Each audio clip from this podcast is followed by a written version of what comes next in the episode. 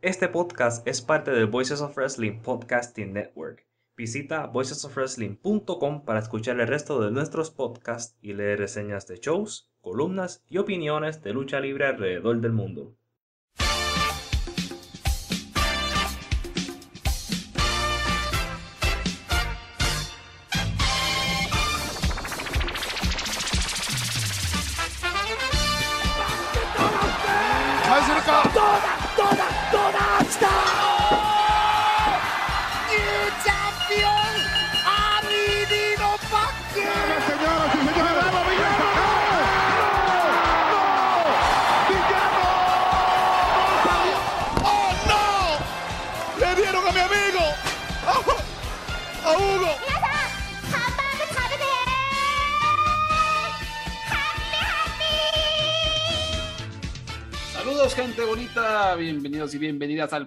Podcast de los Lucha Jovers. Me acompaña el buen Abraham. ¿Cómo estás, amigo?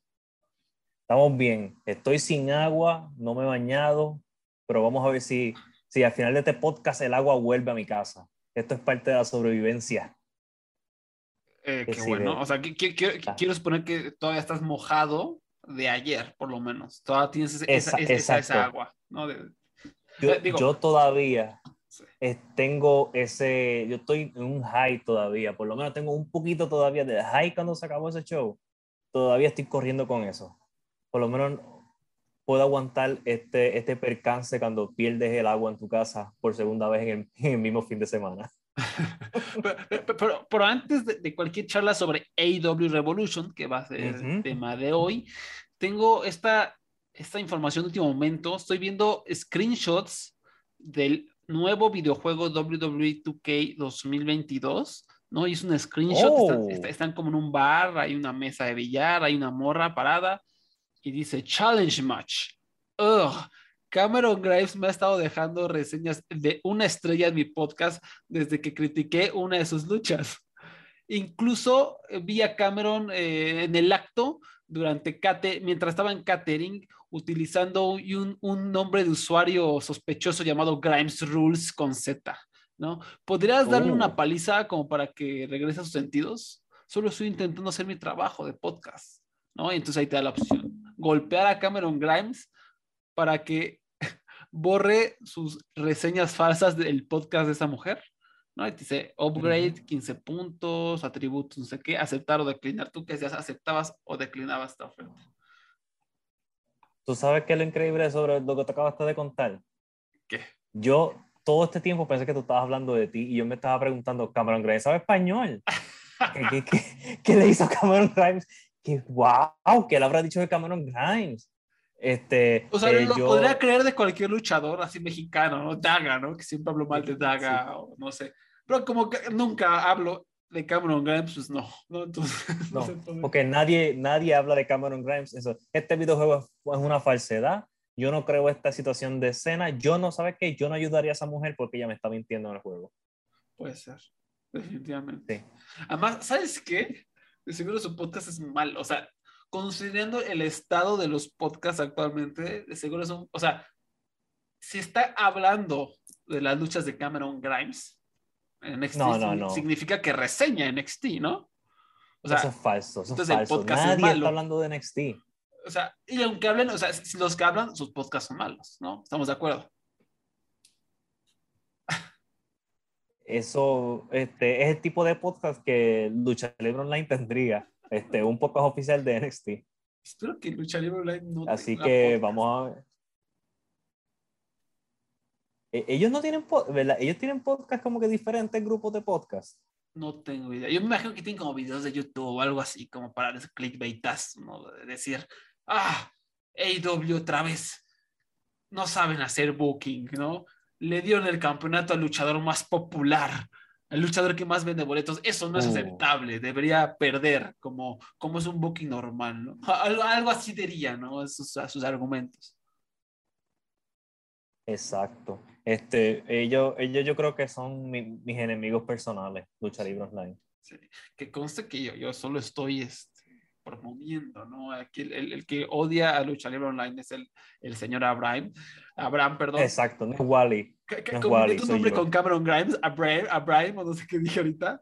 Este, pero, bueno, entonces, eh, sí, muy, muy realista WWE 2K 2022, verdaderamente. No sabía que había salido, pero la verdad es que lo que estoy escuchando es que el propio videojuego le, le está haciendo publicidad al futuro videojuego de AEW porque es lo mismo de siempre, igual de mal hecho.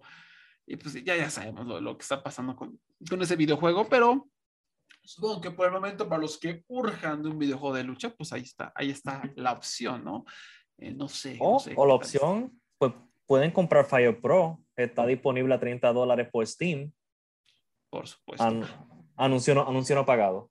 Anuncio no pagado. Deberían pagarnos. No, deberían pagarnos porque, o sea, durante la pandemia yo estuve haciendo streams jugando Fire Pro y estaba la liga. O sea, el, campeón de Bret Hart tuvo una lucha de explosiones con Misawa. Fue impresionante. O sea, fue, fue, fue tremendo, tremendo. Eh, pero nunca nos dieron promoción. Pero sí, o sea, el mejor videojuego creo que sigue siendo ese, ¿no? Fire Pro Wrestling, muy divertido. Ya le han agregado un montón de cosas para tener entradas y movimientos personalizados, ¿no? Es, es la locura, ¿no? Y creo que es hasta los movimientos del vikingo y toda la cosa. Pero, pero bueno, vamos a hablar de AW Revolution 2022 antes de que se nos acabe el tiempo hablando de estas eh, cosas.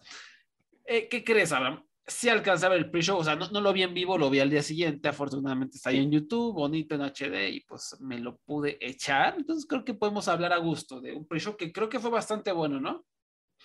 Sí, con, este, con la excepción de una lucha que realmente no, tampoco la voy a juzgar mucho porque no estuve 100% pendiente, estaba conectando mis cosas. Este, sí, especialmente la última lucha de la, del pre-show.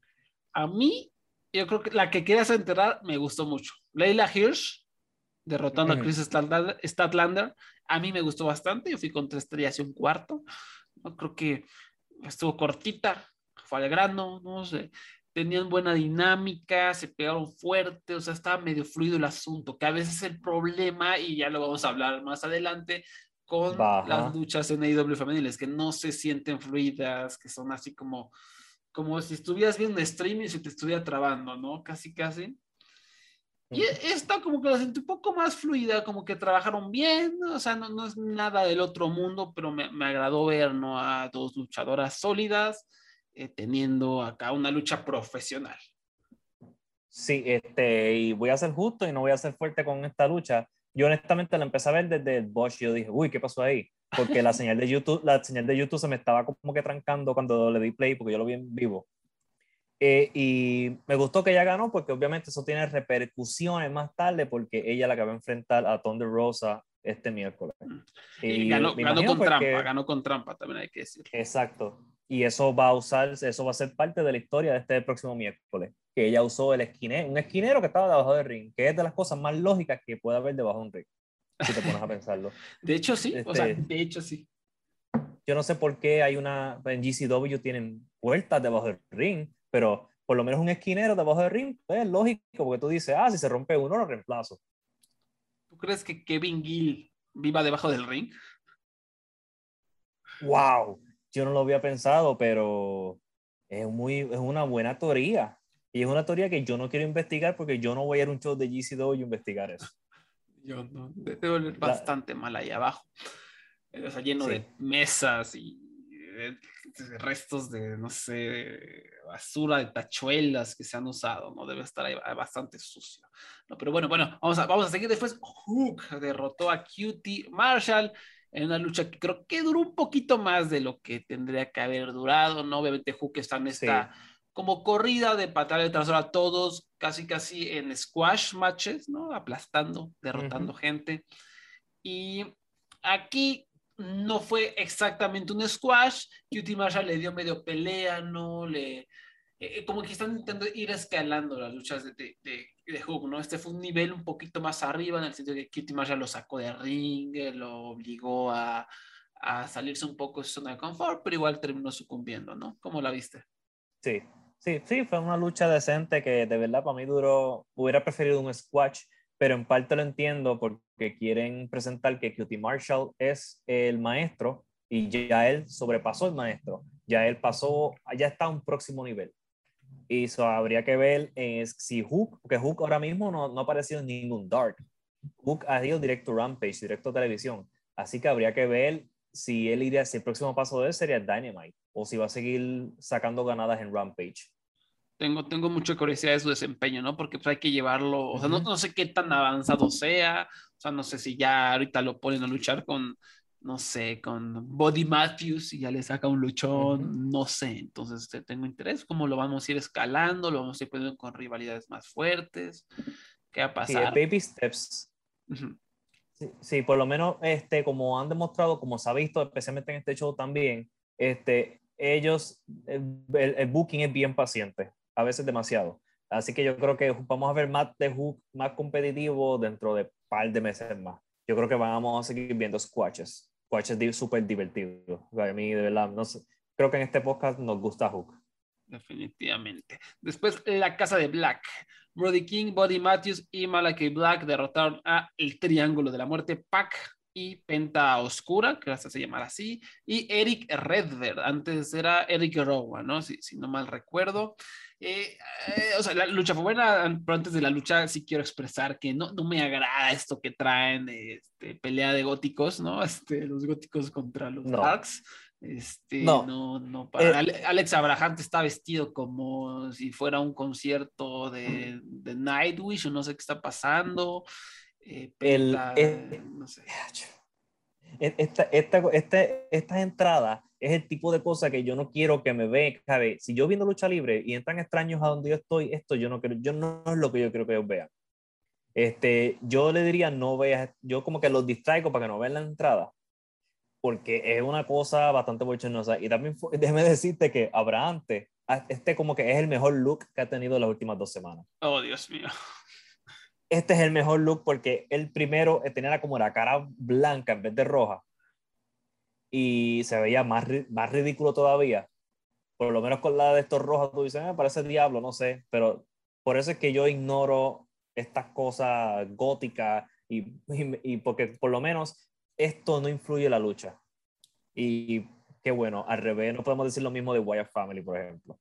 Sí, ah, eh, eso sí, eso sí, porque como dices, la lucha fue muy buena, rápida, feroz con uh, porrazos fuertes, ¿no? Brody King mostrando toda su, su fortaleza. Eric Redberg también tuvo un muy buen desempeño y también una prueba de, de, lo encumbrado que está toda la gente, o más bien de, de lo metido, lo enganchado que está la, la, audiencia en todo lo que hace IW, es que pues, Eric Redberg tenía ahí este, casi casi su porra, ¿no? O sea, había mucho, mucho amor hacia él. Y eh, este, y le digo, e, eso sí, tú notaste que Eric Redbeard tenía como que hubo momentos donde él tenía como que miedo de dar muy duro o algo por el estilo, porque yo vi que él le tiró varias patadas a, a Brody King que yo dije, wow, él le tiene miedo de darle, más duro a Brody King, dale ahí, dale. Ese es el tipo de hombre, él es el que aguanta de todos ellos, es más que aguanta pero a mí de verdad, a, mí me, yo, me, yo, yo, pensé que esto iba a ser algo más corto, yo pensé que esto iba a ser más directo al punto para encontrar a Body Matthews en la compañía, pero el paquete completo de verdad me encantó de principio a fin, este, todo lo que hubo. Hasta, hasta ahora este pre-show, el show yo dije, esto va por buen camino. Y después ya, ya comenzando el show en forma, Eddie Kingston derrotó a Chris Jericho para arrancar las acciones en una lucha que yo solo vi los últimos cinco minutos que fueron muy buenos, pero me dicen que esta es un contendiente a lucha del año. ¿Es cierto eso? Sí, no me sorprendía. Hasta final de año esto cae en los top 10 de varias personas. A mí no me sorprende. Es una lucha que empieza con Eddie Kingston tirando hasta una suplex que va, que cae y Jericho cae en el cuello. Ok. Eh, ¿sabe? Eh, Kingston fue directo este, o Japan en los 90 con su suplex empezando la lucha. Sí, de, hecho vi como un GIF de alguien que subió como que así empezó una lucha de Manami Toyota, así igualita, que pues, obviamente sabemos que Eddie Kingston es un estudioso de las artes, ¿no? A lo mejor pues por de ahí se, se, se basó. Y, y, hay que, y hay que decir algo de Chris Jericho. Yo no sé qué le hizo. Yo no sé si fue que dejó de beber yo no sé qué medicamentos está usando, no sé si es puro ejercicio, pero ese hombre fue de alguien que no se podía casi mover, que estaba en sobrepeso, no se le veía ya los, músculos y es posiblemente uno de los mejores looks que tiene acá en su carrera. Yo no sé cómo lo hizo en dos meses, eso que, que nos diga el truco después. Eh, y, y, me sorprendió lo ágil que estaba en esta lucha y lo bien que luchó y lo, lo, y lo intenso que estaba con Eddie Kingston. Él se dejó dar y le dio igual de dura de Kingston. Pues la, la, medicina mágica llamada dinero, ¿no? Yo creo que por, ahí, por, ahí, va un poco el asunto. Y el, el, DDP Yoga, ¿no? Porque no DDP Yoga, que siempre está promocionando el tío Jericho, pues se puso a hacer, se puso en forma. Eh, y, o sea, ¿tenía pancita todavía o estaba acá como más macizo?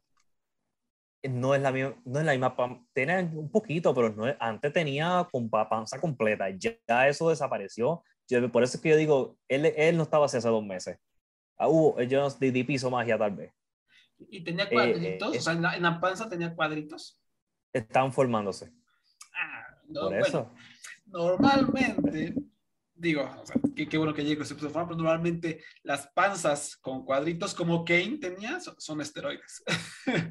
Es como mm. una, no sé, no sé cómo funcione, pero todo lo que he escuchado y me han descrito que eso solo es posible con este, o sea, que tengas panza y unos cuadritos, eh, pues probablemente esteroides, ¿no? Pero además de eso, pues Jericho obviamente, no, no, nada más fue eso, ¿no? O sea, muy fácil de hacer eso y, ponerte, y ya este, ponerte con tus cuadritos, ¿no? Por lo que, lo que estás destacando aquí es la agilidad de Jericho. Sí, él volvió, este no, este no parece el mismo hombre de hace un año. Así que yo lo aplaudo. Yo creo que esta es su mejor lucha desde posiblemente Kenny Omega en el 2017 fue que luchó con Kenny Omega en New Japan. Posiblemente sí. ¿Cuántos años han pasado? ¿Cuatro? ¿Cinco? Estoy viejo. Sí, ya. Este, Bastante. Y, y, no, y tampoco, estoy, estoy echándole rosas a Chris Jericho, pero hay que echársela a Eddie Kingston. Eddie Kingston es posiblemente de los luchadores más este, consistentes en esta compañía. No importa con quién tú lo pongas, en qué, en qué parte de la cartelera, él, lo hace, ¿sabes? y, y tengo que decirlo, cuando yo vi que esto iba a abrir el show, yo empecé a dudar, yo, en serio, Jericho y Eddie Kingston, esto parece una lucha de mitad de show. Pero no, ¿sabes? Esto empezó caliente, ¿sabes? El show siguió, ¿sabes? Esto estaba en una línea alta y siguió alta. Esta lucha elevó ese público, elevó ese show a un tremendo, ¿sabes? De los mejores comienzos que ha tenido AEW en pay-per-view. Y algo que me llamó la atención en los comentarios es que estuvieron diciendo, esa es la victoria más importante en la carrera de Eddie Kingston, ¿no? Eh, no, no, sé hacia dónde entonces vaya el booking. ¿Tú crees que podríamos ver una corrida con el campeonato de, de Eddie Kingston? ¿Sería algo que debería hacer la empresa? ¿O suena muy WWE, ¿no? Ya sabes, el vato popular, el underdog, este, vamos a darle la, la, la, correa un ratito para, tener, para crear un momento, ¿no? ¿Crees que es algo que se debe hacer o simplemente tenerlo a lo mejor persiguiendo la correa y, perder la, oportunidad? ¿Cómo ves? Yo, eh, yo, yo le daría, aunque suene bien estilo WWE, eh, una corrida con la de TNT. Ah, sí, eso sí. Darle una oportunidad que esté un par de meses con ella, teniendo tremendas interacciones, porque él, tiene, él también tiene un estilo bien único comparado con los otros luchadores. Entonces, tú lo pones a él con un Jungle Boy, lo pones a él con otra vez con Daniel García, lo sigues poniendo con Lee Moriarty, con estos jóvenes para que también los ayuda a tener esta experiencia con luchadores que son diferentes a los que están en los indies. Eh, ah, y eh, parte de, también de la historia de esta lucha no sé si recuerdas que Jerry, él le quiso dar la mano a Jericho y Jericho no se la dio. Es porque Jericho dijo, si tú me ganas, yo te voy a dar la mano. Así que Jericho no le quiso dar la mano y esto va a ser una posible, posiblemente pues Santana y Ortiz, que son amigos de Eddie Kingston, se van a enojar con Jericho y puede ser que esto sea lo que rompa el Inner Circle. La que no cumplió su, no cumplió su promesa con, con Eddie Kingston. E, estaría matador eh, que reformen ese grupito, ¿no? Hace unos, no ya, tres años, habrán sido cuatro tal vez, ¿no? Estaban los eh, LAX, ¿no? Eh, Santana Ortiz, Pero bueno, ellos tenían a Conan y la rivalidad en Impact era contra los OGs, los, los LAX originales, que eran Hernández y, Homicide, con Eddie Kingston en el micrófono. Pero bueno, dentro de toda esa eh, rivalidad, pues había muy buena química entre todos los elementos, ¿no? De hecho, para mí creo que esa fue la rivalidad del año. En, en, ese año no recuerdo cuál habrá sido. Y, y realmente los segmentos que nos daban eran buenísimos, ¿no? Eran de repente exageradones, cotorrones, pero con mucha pasión y tenían como esta calidad eh, como callejera, ¿no? Que se sentía muy palpable y además se plasmó en, las luchas de la rivalidad.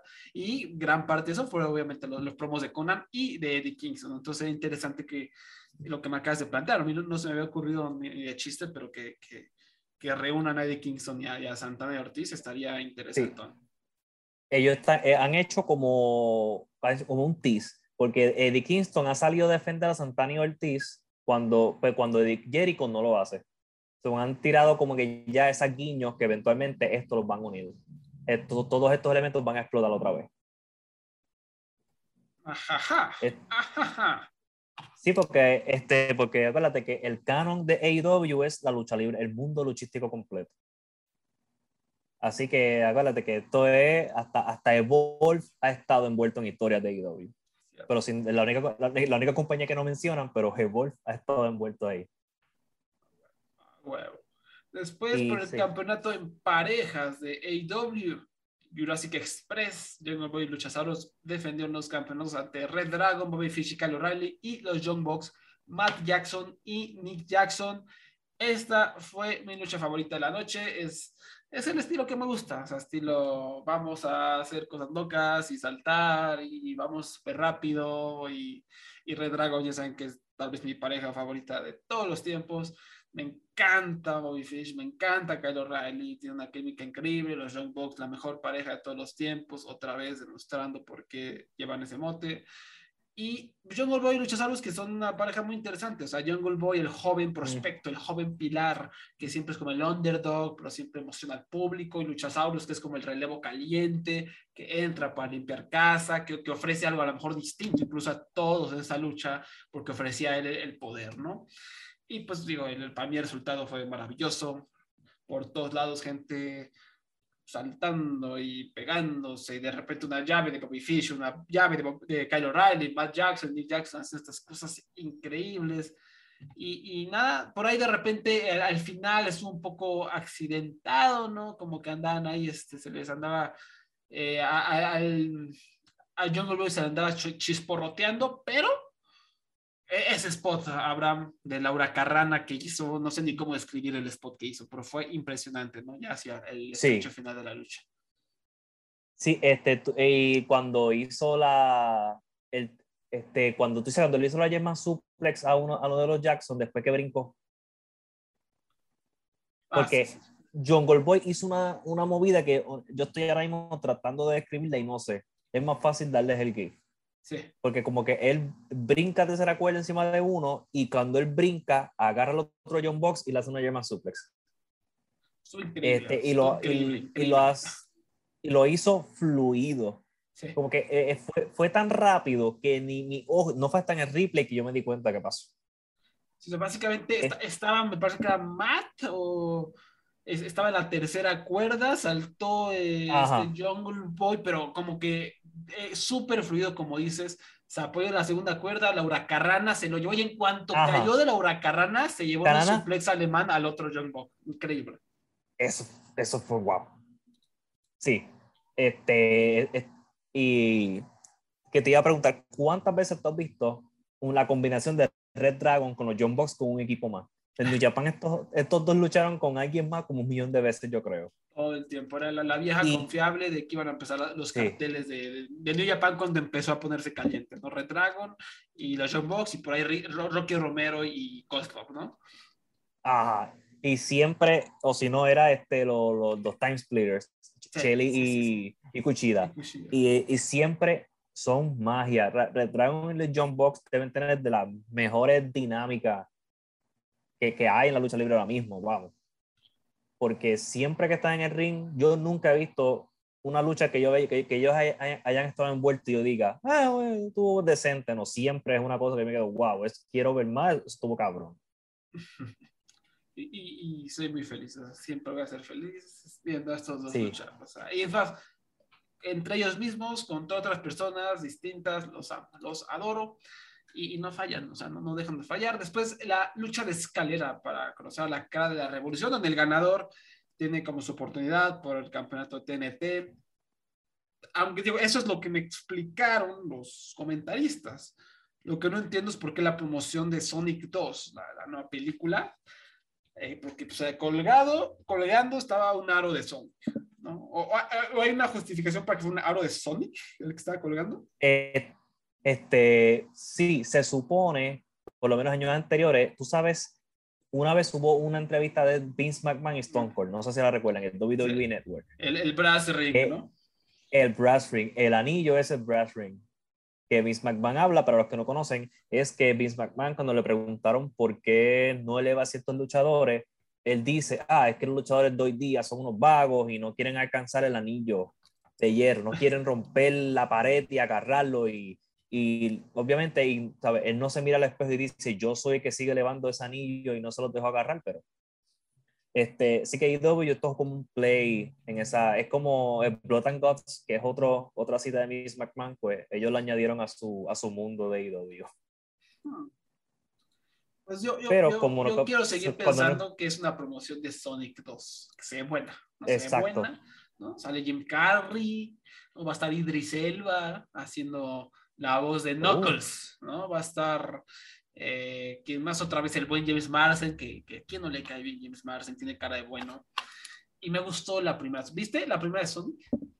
No, no, no la vi porque, no sé, no, no, añadido. Debo verla entonces. Eh, está linda, está cotorrona. Es como de los mejores películas de videojuegos, siento yo, porque captura muy bien la esencia del personaje, no se toma tanto en serio, está ahí Jim Carrey está teniendo el, tiempo de su vida, está feliz de la vida, interpretando, es el, el clásico eh, villano tipo Jim Carrey, ¿no? Con el bigotito y soy maquiavélico y grito y eso lo hace muy, muy divertido. No, no es un película, pero es refrescante cuando una película de videojuegos como que comprende la esencia un poquito de lo que está adaptando. Y, y esta segunda se ve muy divertida, ¿no? Digo, se van a salir, para, para, sobre todo ah, tengo muchos amigos así súper nerdos de que les encanta Sonic, están así emocionadísimos porque se ven que salen todos estos personajes que les encantan, ¿no? Tails y Knuckles y todos ellos. Eh, entonces, pues, pues, se las recomiendo si quieren ver algo palomerón. La, primera está linda, ¿no? Y, este, y pues ya que IW le está haciendo promoción, por lo menos en mi cabeza. Es perfecto, yo, yo, yo, yo, te lo creo. Pero bueno, Wardlow derrotó a Christian, Kid Lee, Orange Cassidy, Powerhouse Hobbs y Ricky Starks. Ahora, yo estoy harto de las luchas de escalera. La verdad es que veo una y no me emociona. Siento que, que también AEW hace una cada dos meses. Pero esa lucha, o sea, esta lucha que no me interesaba, el trabajo fue tan bueno que me metieron, o sea, y, y, además de bueno, creativo, o sea, lo que están haciendo eran spots muy novedosos, o sea, Orange Cassidy, maravilloso, divertidísimo. Hubo este spot en el que, eh, no sé cómo describirlo, creo que era cuando todo cuando todo como que empezaron a lucharse entre ellos y Orange Cassidy se trepó encima de Keith Lee para coger el anillo. Esa, esa fue una buenísima, buenísima. El, la segunda, el segundo spot increíble fue cuando tenían, creo que Kit Lee alguien más la escalera y él se colgó. Y, como Shawn Michaels regresando desde la cuerda en el Royal Rumble, el clásico, ah. este, se, trepó por la escalera y casi agarró el anillo. Estuvo buenísimo. Eh, ese hombre, ese hombre fue el héroe, eso fue decente. ese hombre él fue el héroe de esta lucha y fue uno de los. Es como tú dices, yo, las ladder matches a mí no me importan ya yo, yo, yo leo la del match ese es mi sonido. Y especialmente eh, culpa de NXT cuando yo veía NXT. Así que, este, eh, como tú dices, los spots creativos fueron los que hicieron que esta lucha que valga la pena ver. Porque vas a ver cosas que no has visto antes. Y cuando digo cosas, tampoco son, son spots súper violentos. Porque muchas veces cuando uno dice eso, uno dice, ah, le hizo una powerbomb que cayó de cuello en la escalera. No, no, yo digo cosas safe. Bueno, menos la última. este, cuando casi mataba a Ricky Starks. Que, por cierto tiene, este, acaba de regresar de una lesión en el cuello, ¿no? Sí, y no sé por qué, no sé si fue un ups, no sé si fue a propósito que quiso caer así, pero Ricky Stark debe cuidarse el cuello. Y fue el único, si te das cuenta, fue el único bomb que él cogió en toda la lucha. Ah, no, no me di cuenta, mira, mira. Astuto Porque si te, das, si te das cuenta, Warlow y Ricky Starks fueron los que menos este, bomb, este, bombs tuvieron. Orange casi lo cogió casi todo. Este, el, el peor pecado de esta lucha, y ahí vamos a empezar, creo que fue que pudo haber sido más corta. Sí, sí, Especialmente hubo una sección que yo me quedé porque yo entendí por qué lo hicieron, que fue cuando Powerhouse Hobbs, Warlow y Keith se van para fuera de ring. Para rampa y todo. exacto, yo estoy pensando, yo entiendo por qué ellos hicieron ese, ese spot, y es para eliminar a Lee y a Powerhouse Hobbs. Totalmente comprendible pero duró tanto. Y, y, es tan estúpido porque estos tres mastodontes están luchando, mientras tanto Christian está en el ring solo y no se atrepa a coger el anillo. Ricky Starks, no me, no me acuerdo qué estaba haciendo. Este, Orange Cassidy estaba creo que ya lesionado. Este, pero ¿por qué Christian no se trepó a coger de eso? Pues tal vez quería más competencia. Es de esa, ese fue de verdad, ese fue el toque que con esa sección nada más pudieron haber eliminado algo de, de la lucha. Sí, para mí fue de, de, más a menos la lucha, como que empezó muy colorida, muy creativa, rápida, y después se extendió, se extendió, duró demasiado, ¿no? Y otra vez, un evento que va a durar tanto, no entiendo para qué extender eh, todo esto. Y digo, también mi otro, como el defecto que yo vi en la lucha es Wardlow, o sea, para mí no dio una lucha buena Wardlow, yo acá rato lo veía, o pegaba sin pegar, pegaba sin impacto, parecía que estaba dubitativo, parecía que estaba nervioso, lo veía como que se la pensaba dos veces antes de hacer cualquier movimiento, no lo vi cómodo y pues terminó ganando en la lucha. Entonces, pues, para mí no se sintió merecido, eh, aunque sé que es muy popular, bla, bla, bla, y obviamente esto, esto tiene que ver o va a ser muy importante en las semanas o meses venideros con relación a, a MBAF porque obviamente, como ya dijimos, esto le da una oportunidad por el campeonato, pero aquí creo que su, su, desempeño no, a mí no me gustó. Realmente todos los demás lo hicieron bien, menos él, ¿no? Qué amargado soy. Esta es, esta es mi primer eh, expresión amargada de la, de, de la reseña. Y también, es, también ayuda este, que esto es merecido para Warlow, porque estos son tres años de él matando gente y al fin de tiene una este, oportunidad genuina por algo en la compañía que él se ganó por sí solos y que no fue como que desviado por culpa de NJF. Esa fue este, otro también de lo que estaba pasando aquí. Y sí, tiene razón, él se ve, él no, él no impactó tanto. Si yo no fuera como que un, una persona que lo ve semanalmente, yo te entiendo por completo que te sorprenda que Warlock gane o algo por el estilo, porque él tampoco no hizo mucho en esta lucha, hasta el final, cuando casi mata a Ricky Stark. Claro. Eh, este, y, y, cuando, y en la lucha de los mastodontes en la rampa, que fue estúpido. Pero te entiendo, pero este, la razón, como tú dices, hay una razón de por qué él ganó y esto es para los próximos meses, esto, es, esto va a seguir por ahí para abajo. Y ya rápido un apunte, que bueno, o sea, qué refrescante siempre es tener a hombres grandotes en luchas de escaleras, como que ya los high flyers en luchas de escaleras, ya chole, ya vimos todo lo que se puede hacer y como que tener a, los mastodontes siempre le da un poquito más de impacto a todo y, y también nos ayuda a innovar. Entonces fue muy bueno tener aquí a Kit a Powerhouse y a Waldo, ¿no? Dándole un poquito más de, de variedad al asunto. Después, por el campeonato TBS, Jade Cargill derrotó a Tai Conti, eh, obviamente retuvo el campeonato y eh, entradas de, cinco estrellas. Jade Cargill, la entrada total, o sea, de estrella eh, con el Ay, se me olvidó el nombre del, del guitarrista. Ah, a mí también, sí. Pero ella estaba vestida de Jade. De la de Mortal Kombat, ¿no? Para los que, para los que no son pero o sea, la presencia, el atuendo preciosa, la música, eh, o sea, yo, yo podría no ver nada más en AEW, vería a Jade Cargill y soy feliz, o sea, porque es increíble, tiene esta obra de estrella.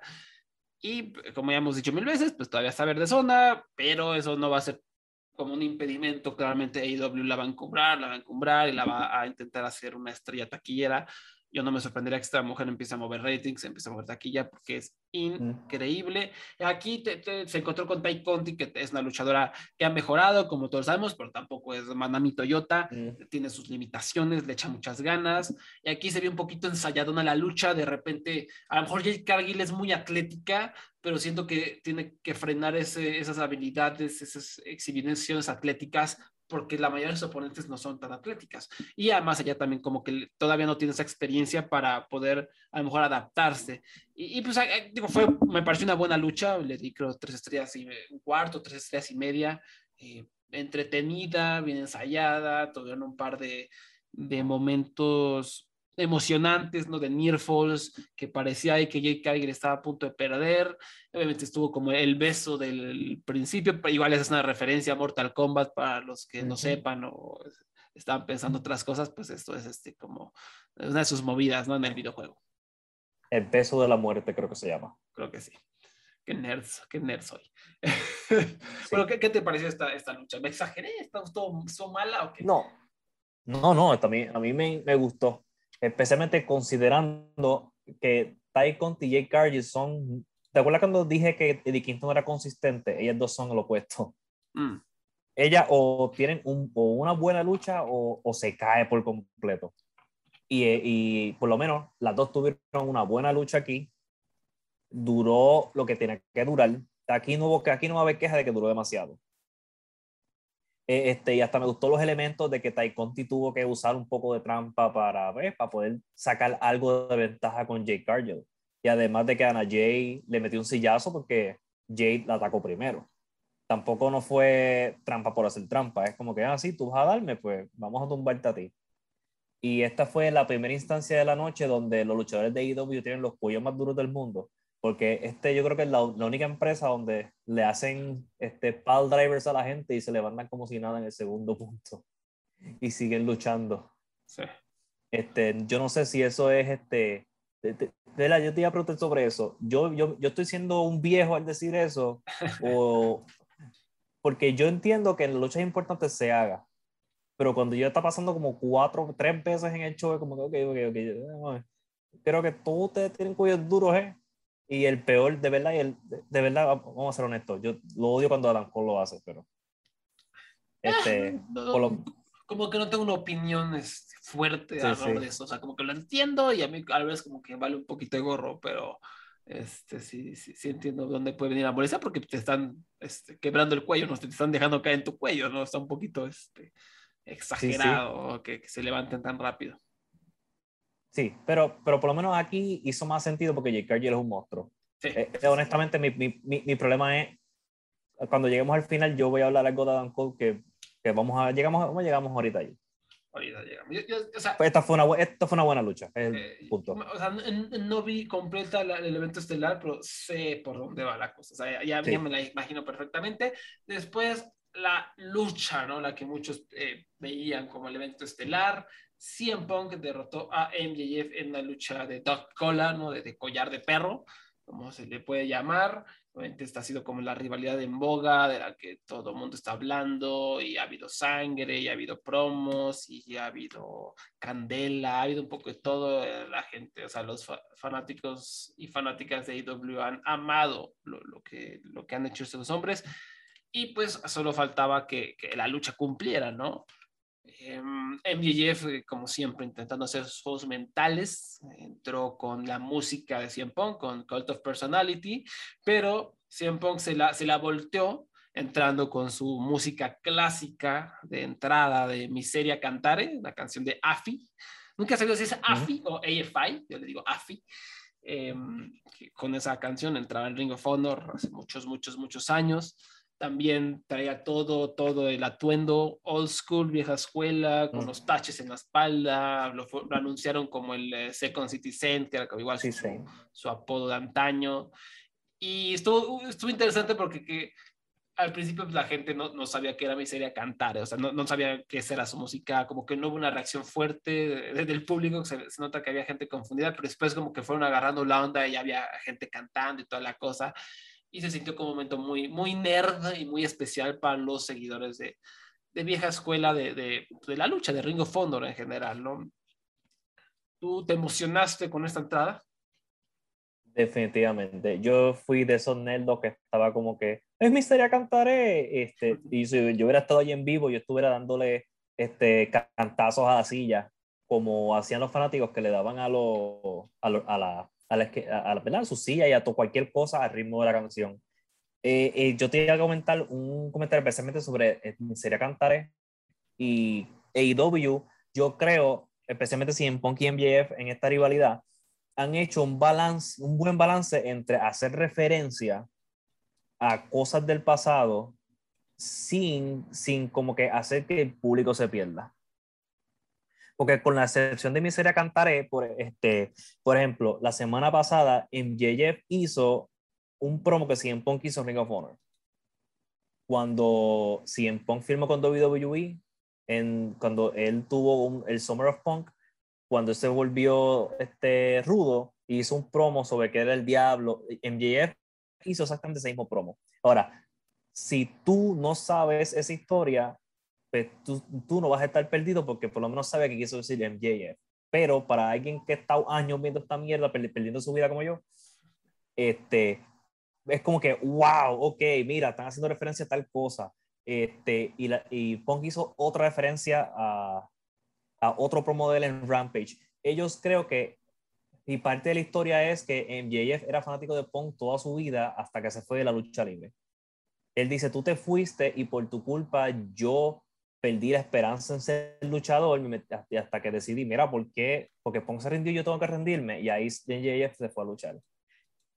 Y yo creo que han hecho un buen balance entre nostalgia y hacer algo nuevo contrario a lo que WWE, WWE no sabe hacer nostalgia.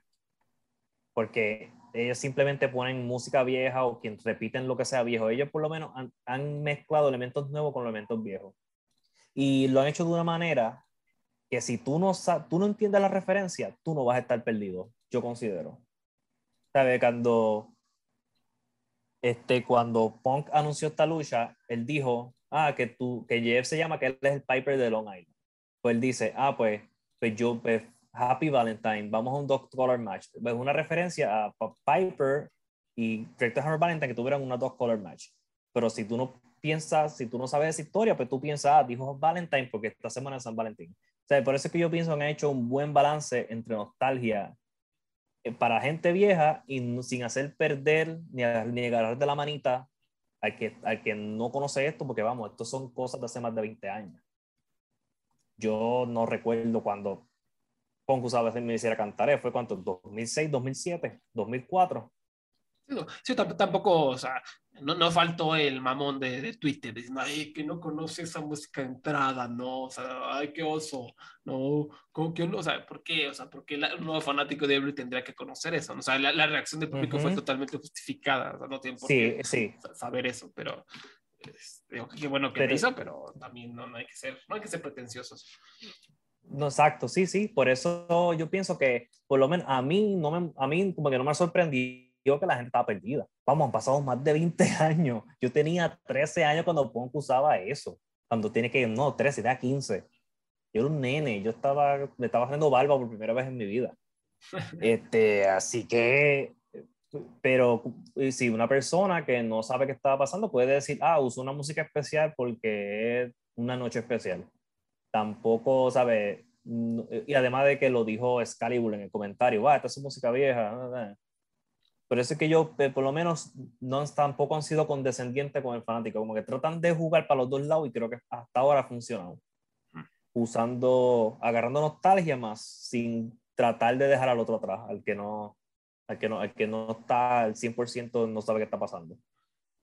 Bueno, ¿y la lucha? ¿Qué tal estuvo la lucha? A ver, cuéntanos.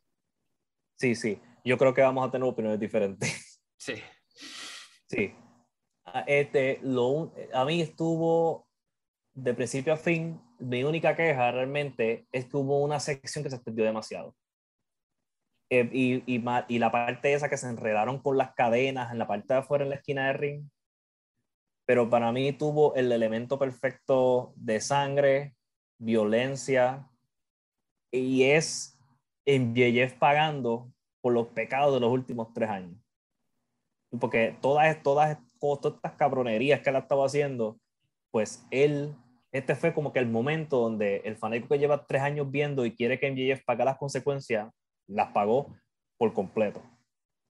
Hasta, hasta y Punk usó el anillo que él usaba. Perdió, el anillo puede ser que ya no lo use. Perdió a Warlow. Así que, así que estamos viendo también hasta como una evolución, esperemos, del personaje de MJF. De este tipo que va a seguir siendo un cabrón, pero ya pago las consecuencias. Y la lucha como tal, vamos para mí, a mí me encantó. Yo me fui, si, no fuera por esas secciones que se extendieron, yo me hubiera ido cinco estrellas, pero yo me fui cuatro siete cinco. Este, porque fue como que catártico, fue nostalgia, este, fue una cantidad perfecta de, de violencia para mí. Y, y, y, los dos, y fue un buen trabajo de parte de los dos. Pues yo, yo, yo, como, como estas luchas tipo gringas, super gringas, americanas, vieja escuela, eh, no me, nunca me han interesado mucho que digamos. esto me, me, dio, me dio una aburrida impresionante. O sea, le di tres estrellas porque pues claramente el esfuerzo fue tremendo, pero yo me di una aburrida, no, estaba como a ver a qué se acaba esto. No. Aparte también hay que decirlo, yo no estoy tan metido emocionalmente en la rivalidad, o sea, objetivamente creo que es una excelente rivalidad por todo lo que han hecho los ratings y, lo, lo, que hacen en redes sociales, pero a mí no, o sea, veo los promos y me dicen que es un promo excelente, o sea, MDF no sabe actuar por más, o sea, yo soy, yo he, he mamado el chile de MDF años y años, como los, los escuchas de este podcast sabrán, y soy muy fan de MJF y creo que va a ser una de las más grandes estrellas en la lucha norteamericana, pero o sea, la verdad de dar un promo, la verdad es muy, o sea, a mí se me hace muy falso, o sea, lo que decíamos hace rato con House of Black, de, que me da bochorno verlo con alguien más, eso me pasa mucho con MJF, o sea, siempre que hay alguien más eh, viendo luchas cuando entra MJF, cuando está MJF diciendo un promo, es como, ah, o sea, me, me, da mucha pena. Y la misma persona siempre me dice, ah, ¿qué estás viendo? O sea, como, ¿qué es esto? Porque no sabe actuar, o sea, no, no, no, o sea, actúa como para película de Bruce Willis, esas que van directo a DVD que te encuentras a Walmart a un dólar. Es muy malo, o sea, es muy malito, pero digo, o sea, lo quiero y es bien chido, nada más que sí, o sea, me da un poquito bochorno cuando está en un promo porque es tan mal actor, o sea, todas las expresiones faciales de telenovela, es malito el muchacho, pero, o sea, comprendo, repito, comprendo que es tremendo. Entonces, por todo eso, como que yo no estoy tan metido en la rivalidad, o sea, y tampoco es que cada semana sintonizaba a ver nada, entonces, pues, no, no venía así como que digas, ah, sí, mátense, ¿no? Entonces, pues, empezaron a medio golpear y se aventaron al piso y sangraban y se restregaban y, y por lo menos a lo que yo vi, no sé si tú conocías, es el público se apagó, ¿no? Se apagó un poquito durante esa lucha, pero también yo creo que ya estaban cansados, porque sí estaba, o sea, como, como ya analizamos, era luchón tras luchón tras luchón, ¿no? Y si no es luchón, es Jade Cargill. ¿no? Sí, no, yo, este, yo creo que ya había cansado y, el ritmo un poquito de la lucha, pues eso no ayuda, pero no, no estoy diciendo que por eso haya sido mala lucha. Para mí, este, o sea, esas luchas de que sangran y del territorio de la vieja escuela, a mí no me interesan tus JBLs contra de guerreros, tus, este, eh, eh, la de Goldos contra Gody Rhodes, a mí se me hizo aburridísima, hace unos años que sangraron hasta por los codos. Eh, en, ahora en no me dejarás mentir, en Voices of Wrestling, en el Secret Santa, me pusieron, uh, a mí mi, mi, regalo de Navidad fue una lucha de los territorios de Memphis, de Jerry Lawler contra no sé uh. quién. Me dio una aburrida espantosa, ¿no? 40 minutos de vatos este, que, que sangran, que están ahí pegándose falsos. Lucha americana que no me interesa, ¿no? Y pues eso es un poquito de eso, un poquito, o sea, como que y sabes que ya me acordé, ya me acordé lo que más me, lo que me sacó inmediatamente a la lucha eh, cuando estaban como que, eh, como intensa la cosa y de repente MJF agarró un micrófono, o sea, y yo voy a ser justo, oh. si, si, les digo que me zurra cuando Edge se pone a la mitad del ring con una silla a creerse Shakespeare, eh, a creerse Denzel Washington recitando Macbeth, con una luz encima, o cuando Johnny Gargano se detiene a mitad de la lucha a ver sus manos y preguntarse por qué es tan malvado, pues aquí también lo voy a enterrar, porque a mí están luchando, ¿por qué tienes que agarrar un maldito micrófono? O sea, que justo lo que acabo de decir, o sea, todo, todo este aspecto actoral y todo el aspecto de los promos americanos, americanos, o sea, ya saben que mi, mi compañía favorita es Dragon Gate, Triple A, este, eh, Tokyo Yoshi, o sea, me gusta más que sea como golpes, golpes, golpes y los promos los dejamos para otra ocasión. Aquí, que interrumpa la lucha con un promo me sacó inmediatamente, dije, ah. No, sí, tú tienes razón, esa, por eso que tampoco yo no me fui completo 5, porque es, eso, yo odio eso también, odio eso también. Este, y a fucking, ¿saben quién más lo hizo? Fucking Adam Cole. Pero odio que pase esto, sí. Uh, NXT este, represent, bitch. um, o sea, no sé qué... o sea, comprendo, o sea, eh, lo, lo, que gusta y yo soy sexo y el amargado que está en una isla, a mí no me, este tipo de cosas no me, no me encantan, pero, o sea, si, si mañana me haces votar por la rival del año, si sigo pensando que es esta, si mañana me haces pensar en luchadores del año, pensaría en Punk y en BJF inmediatamente por todo lo que han hecho y por las eh, reacciones que despiertan, pero a mí, o sea, personalmente, o sea, no me, no me, no hizo nada esta lucha por mí, estaba aburridísimo yo. No, y te entiendo porque eh, este, las dos problemas, si a ti, tú no estás metido en eso, eso, o al menos que sea la primera vez que tú lo veas, o si no estás metido en esto, yo no sé, porque muchas veces son similares. Este, yo, más, yo te puedo decir solamente dos que yo realmente te digo que me, que me impresionaron, ¿verdad? Que fue esta y CM Punk contra Raven en Death for Dishonor en Ring of Honor. Que también es de las clásicas, ¿no? De Ring of Honor con, con CM Punk, también era Dog Collar Match, ¿no?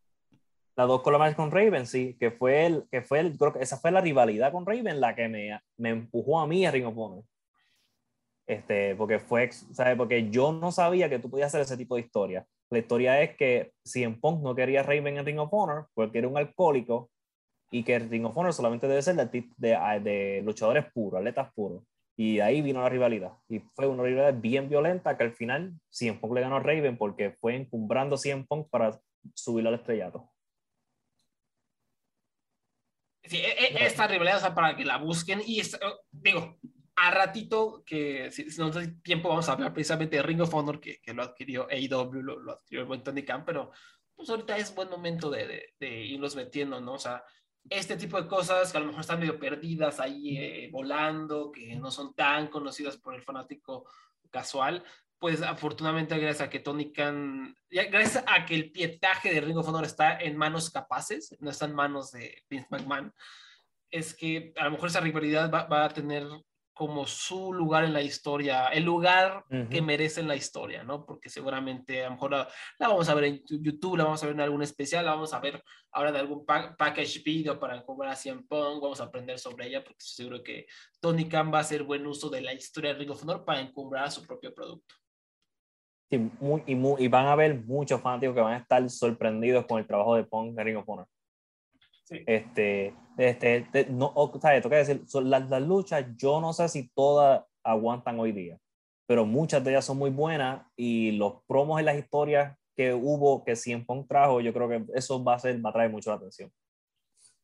Sí, esas cosas te dan miedo, ¿no? Que, que, cosas viejitas que te dan miedo volver a ver para no romperte la ilusión, ¿no? Sí, sí. Como con muchas películas. Space Jam, nunca he querido volver a ver Space Jam yo. No, porque yo, tampoco. De, chiquito la, veía cada vez que la pasaban en el canal 7 y me parecía lo máximo, ¿no? Y pero ya creciendo todos los, eh, los, los de mi edad siguen diciendo que es lo máximo, por una generación arriba que es lo peor, la película de los tiempos, entonces no quiero descubrirlo, ¿no?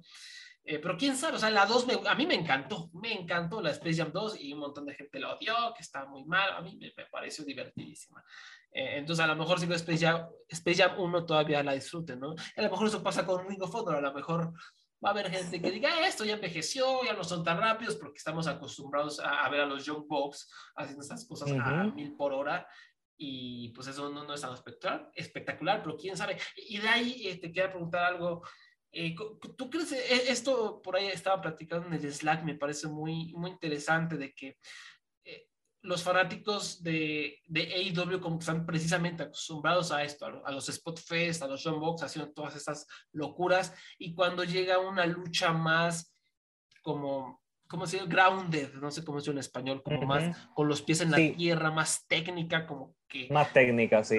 No están tan metidos. ¿Qué es lo que sucedió? Me adelanto tantito a, en, con Moxley y Brian Danielson, como que fue una lucha más técnica, ¿no? lucha más clásica. Y el público estaba como más aburrido, no estaba tan metido. Ah, pero los Spot Fest era la, la locura, ¿no? ¿Si crees que esto esté pasando de que ahora el público tiene que aprender un poquito a, a no sé cómo decirlo, a meterse o a disfrutar o a, apreciar eh, ese tipo de lucha más lenta, más a ras de lona? Sí, este, y especialmente considerando que AEW empezó a hacer esto el año pasado. Esto no era parte de su génesis cuando empezó este tipo de lucha más técnica. Este Danielson, García. Eh, es el, Lee Moriarty por ahí, ¿no? Lee Moriarty. O sea, que otro fue, Danielson tuvo dos luchones con Moriarty y este, y por lo, el público estaba prendido, pero sí, hubo momentos donde se calmaban. Y es, es, simplemente cuestión, el público eventualmente se va a acostumbrar y yo creo que van a decir, esto es bueno y van a, y también hay, hay, no hay familiaridad posiblemente para este tipo de lucha. Así que tienen que aprender, por ejemplo, oh, ¿qué, qué, qué, esta secuencia que lleva? Entonces, al seguir viendo este tipo de lucha, al traerlo más, este, más a Dynamite y más a, esto, a los pay-per-view, yo creo que eventualmente la gente va, va, va a caer en tiempo porque sí, ellos, ellos vinieron por los Box y Kenny Omega, que ellos no son, ¿verdad? Este, no son los más técnicos, bueno, Kenny Omega hace de todo, pero es lo, es lo que, como llegaron al estrellato primero. Así que lo, entiendo por completo, pero yo creo que es una cuestión de educación del público, que eventualmente va a pasar.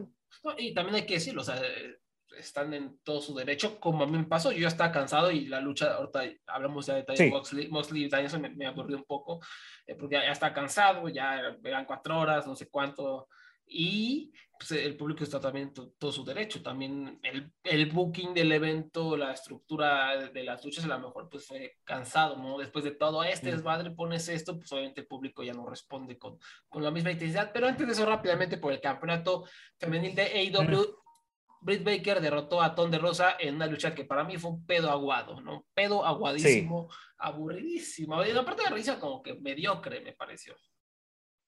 Eso, un pedo aguado, yo creo que estás describiendo eso demasiado. Este, eh, es, que la, es que también pusieron a estas dos, a estas pobres dos mujeres, después de las dos color match y entre medio de Danielson y, y, y Moxley, esto, esto fue esto injusto. Entonces, ¿y quiere que le añade lo peor de todo? Era obvio que Baker iba a ganar. Es obvio, porque dentro de dos semanas tenemos un evento especial en Texas, en San Antonio. Así que definitivamente se, que va a ser un año de la, de la lucha que tuvieron Baker y Thunder Rosa. Literalmente un año de la lucha hardcore que tuvieron. No sé si la viste. Sí, fue, fue de este, las contendientes de la lucha del año incluso. Sí, fue número 7 en, en, la lista de Voices of Wrestling, ¿verdad? Que número 7 de, de, de, las mejores luchas del año. Pues la revancha de seguro va a ser el, dentro de dos semanas, dentro de dos miércoles, donde Rosa contra allí en San Antonio va a ser el evento estelar y va a ser la coronación de Thunder Rosa. Y además de que tuvo las interferencias no ayudaron y no fue y no, no estaban como on, yo no sé, era bien Britt Baker es otra que no es consistente. Como Wally, yo eh, más de una vez me ha dicho, yo no ve, yo no sé qué le ven y yo, eh, a veces, a veces, a veces. Sí, sí. Y yo cada vez que me animo eh, a la siguiente lucha es como, ah, y luego la siguiente lucha me sorprende y luego la siguiente, ah, y así me pasa de seguro la, lucha que dices, que yo me imagino que van a, va a ser una jaula, va a ser algo con una estipulación para que no haya interferencia yo creo que ahí me voy a sorprender otra vez, ¿no? Porque si lo que es otra lucha de Britt Baker, otra interferencia de Rebel, de Jamie Hater, también es un poquito de pan con lo mismo. Y, y, y Britt Baker, su especialidad son también los, las luchas hardcore, o sea que, este, y quién sabe si hay una cosa, hay, yo no sé si esto es real, pero yo escuché hasta un rumor de que posiblemente sea pelo contra pelo, pero también yo me inventé eso. Pero va a haber algo, caballera contra caballera, va a haber algo extra. Una cage match puede ser una lucha de jaula para mantener afuera a Jimmy Harry Rebel. No sé, la cosa es que esta, esta lucha duró demasiado. El spot está horrible en la cartelera. Debieron haber hecho algo más corto, honestamente. Sí. Sí, sí, sí. Pero la verdad no, vale ya más la pena hablar de esto, bastante malo. Y a, mí ya para ese punto ya estaba como bastante yo caído, cansado, repito, me aburrí con MJF, me, está, me pareció muy mala. Y luego pues yo ya venía acá como que medio eh, adormilado con John Moxley contra Brian Danielson, que, o sea, técnicamente fue una lucha de luchas, ¿no? O sea, gente luchando con L mayúscula, ¿no? fue, fue excelente. Este, pero cuando yo estás en la cuarta hora, te, tú lo sientes. tú, tú, tú sientes esos cantazos. A pesar de así, yo me fui cuatro estrellas con esta lucha. A mí me encantó. Yo me desperté aquí. Eh, que este, como a mitad de lucha, yo me desperté. Me gustó que las entradas no duraron nada. Fueron directo al punto. Fueron directo a lucha porque ellos sabían en la que estaban. Ellos, tú te das cuenta que, que son dos profesionales que llevan haciendo estos siglos porque ellos entraron directo al punto a, a darse hasta en la madre. Porque ellos sabían que si se tardaba mucho, se tardaba mucho en las entradas, si hacían muchos jueguitos, si hacían este, lo de irse de fuera del ring para escaparse, eso el público lo iban a perder por completo. Este, y también vimos a la segunda super sangre de la noche con Moxley y Danielson, que no sé si fue que sangró o era sangre de Moxley encima de Danielson. Esta, a mí, a mí, me, a mí me, me, despertó, a mí me encantó y yo la recomiendo. Y especialmente ve, tienen que ver el final, la sorpresa que ha pasado. Sí, la, sorpresa que eh, se estaban peleando, no se querían como dar la mano, seguían como calientes, porque el final fue como abrupto, ¿no? Fue así como, ah, bueno, qué bueno. casi, casi sorprendieron a, a, Brian Danielson. Danielson. Y... Sí, fue, fue una, un conteo sorpresa. Entonces, se estaban como peleando y de repente salió William Regal, ¿no? Así de la nada, literalmente de la nada, a calmarnos, ¿no? Los encaró a los dos, les dio un bofetón a cada uno de los dos y, y fue chistoso, ¿no? Porque si era como eh, el papá, el papá vino a calmar a sus a sus hijos idiotas. o sea, yo lo digo de, manera como cariñosa e irónica, ¿no? Como a sus niños tontos que, que se están peleando y están sangrando. y hasta la, la, mirada, ¿no? Como, hey, cálmense, ¿no? Y, o sea, inicialmente, te voy a ser honesto, como que cuando salió se me hizo medio random, como que dije, ¿qué esto qué es? ¿Por qué o qué no? Ya después empecé a ver como esas sugerencias de que un, un stable, ¿no? Una facción con, con gente que lucha, ¿no? Este, no sé, la, facción de los caballeros luchadores, no sé cómo la quieran llamar, con Moxley, con, con Van Danielson, no sé, con Daniel García, con Lee Moriarty, Moriarty. estaría muy, interesante. Y sin duda alguna, pues los amantes de estilo de lucha deben de, estar muy con los pezones erectos, vamos a ponerlo así. Sí. No, y que este, y, y como el, el canon de IW es la lucha libre completa, hay un sentido porque Regal tuvo una tremenda rivalidad en, en, en FCW con Moxley.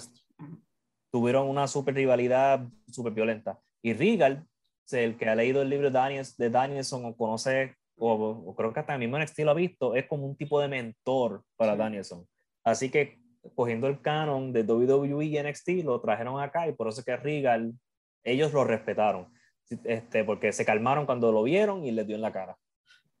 qué, qué, bonito es, o sea, tenemos toda esta historia rica en, la lucha, en la industria, tantas empresas, territorios, eh, rivalidades, leyendas, qué bonito es que se aproveche, o sea, no que otras empresas que luchan, tienen una rivalidad de un mes, dos meses, y en cuanto acaban, en dos semanas ya se nos olvidó, les, este, les hicimos un lavado de cerebro, les dio amnesia, amnesia. No sé qué pasó, y ya son amigos de repente, ya sí somos pareja, o no sé, o se ven en, en los vestidores y no pasa nada, ¿no? O sea, cuando puedes, cuando tienes la capacidad para crear más historias a partir de eso, para enriquecer tus historias, para darle para darles nuevas capas a tu, a tu, a tu narrativa a largo plazo. Por eso, por eso Dragon Gate es impresionante. Por eso Dragon Gate es increíble, porque te sacan unas historias a largo plazo que están utilizando lo que hicieron hace 15 años. Por eso está todo mojado a, en, a finales de 2020, cuando hicieron todo esto de, de que es Vikento derrotó a, todo Toriumon, derrotando a Dragon, al, a Dragon Kid, al último, que es el gran heredero de, de Dragon Gate, como el,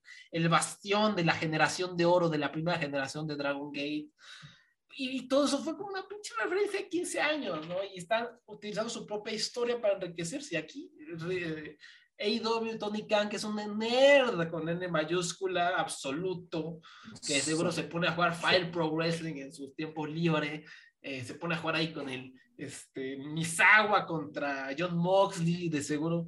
Eh, pues es un nerd y está, está, haciéndolo bien, o sea, está aprovechando toda esa historia para mejorar su producto, que, es tan sencillo y, tan, tan inteligente. Y está, está, por eso es la mejor empresa del planeta, o sea, porque tiene, tiene un montón de herramientas que, que están sabiendo utilizar. el, el, dinero, los luchadores, el talento y, y, las ganas de, de realmente hace algo especial y pues lo está logrando. Aunque, no sea mi empresa favorita, pues lo que están haciendo es, bastante único y, se agradece.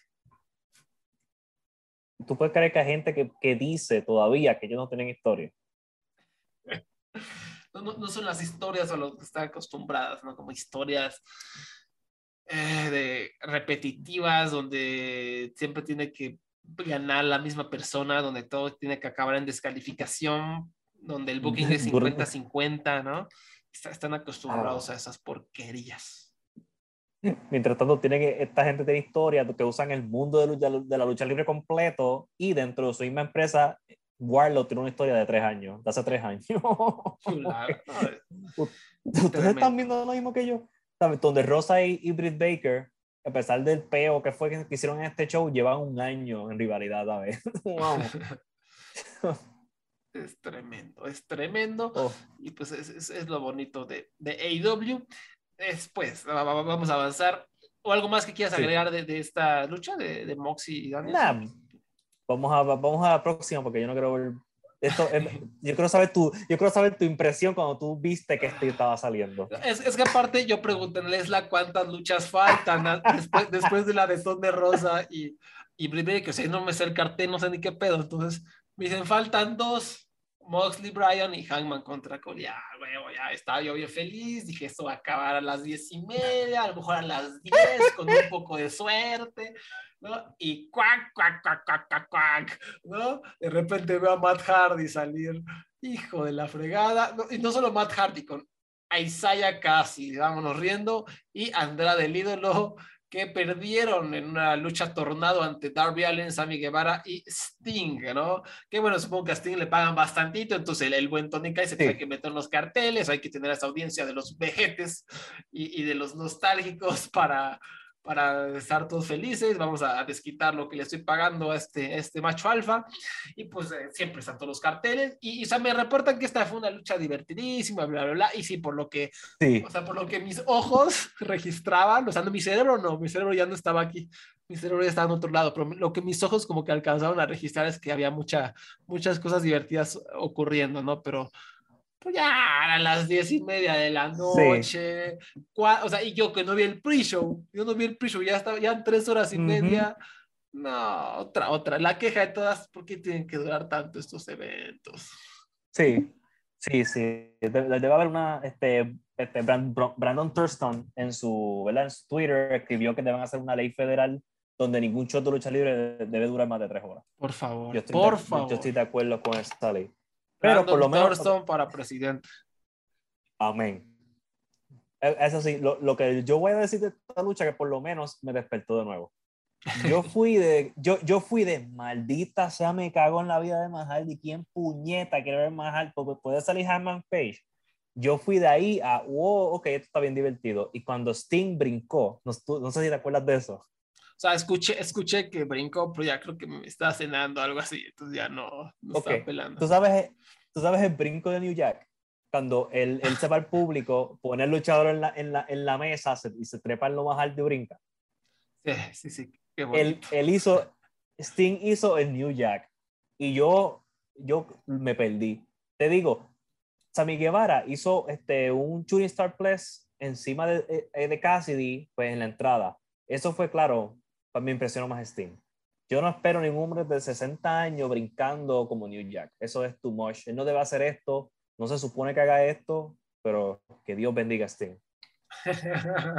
sí, Dios bendiga a Steam. Se está, ganando el dinero, se está forzando. Se lo está, se lo está ganando, muchacho. Y antes de, de, seguir, ya para hablar del evento estelar, casi se me olvida hablar de Swerve, ¿no? Que contrataron a Swerve Strickland, antes oh. conocido como Shane Strickland, antes conocido como Killshot en Lucha Underground, que es un luchador bastante bueno, muy agilidoso, que en mi opinión siempre le falta un poquito de personalidad, como que sus luchas se me hacían medio buenas, en general, o casi siempre buenas, pero como que les faltaba algo, ¿no? Un poquito de ese extra que, que, realmente hacían, o sea, la verdad es que no puedo acordar de ninguna de sus luchas, excepto las de Lucha Underground, en esa rivalidad mojadísima que tuvo con, con Dante Fox, culminando una de mis luchas favoritas de toda la vida, esa no me acuerdo cómo le llamaron, eh, que era tres Stages of Hell, básicamente.